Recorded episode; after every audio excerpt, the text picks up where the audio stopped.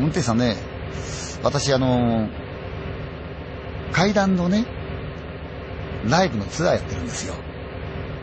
もう、7年ぐらいになるんですかね。ええ。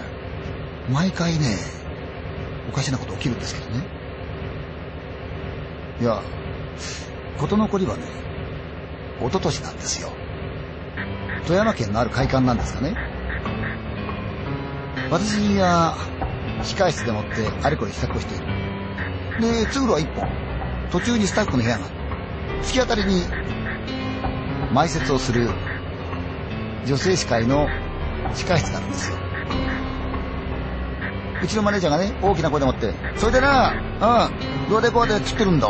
と、中で女性の声がする。え、私のそのツアーの埋設をする女性の声がしてる。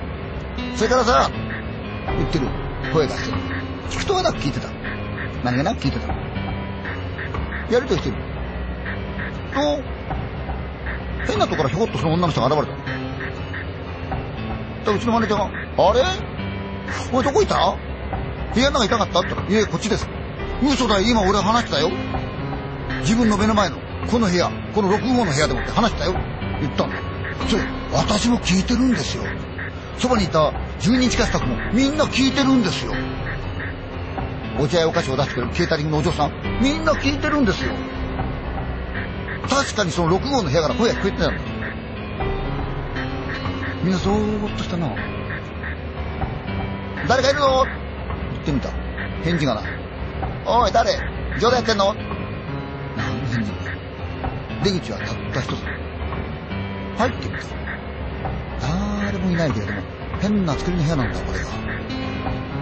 と、その埋設をする女性も、この楽屋使うの嫌だから、やめちゃった。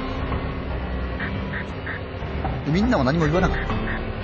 そして去年、同じ劇場で、またまた、私、ツアーやりましたよ。楽屋入ったんです。ひょいっと見るとはなく、6号のその楽屋を見た。そこには張り紙があって、この楽屋は、訳があって、本番が始まりましたらば、一切出入りしないでください。書いてあるんですよね。実はね、帰りに会館のその館長ところに来て、困りましたよ。あの話が、本当に女が住んでるらしいんですよね。富山の会館なんですよね。いるんですよね。そういう。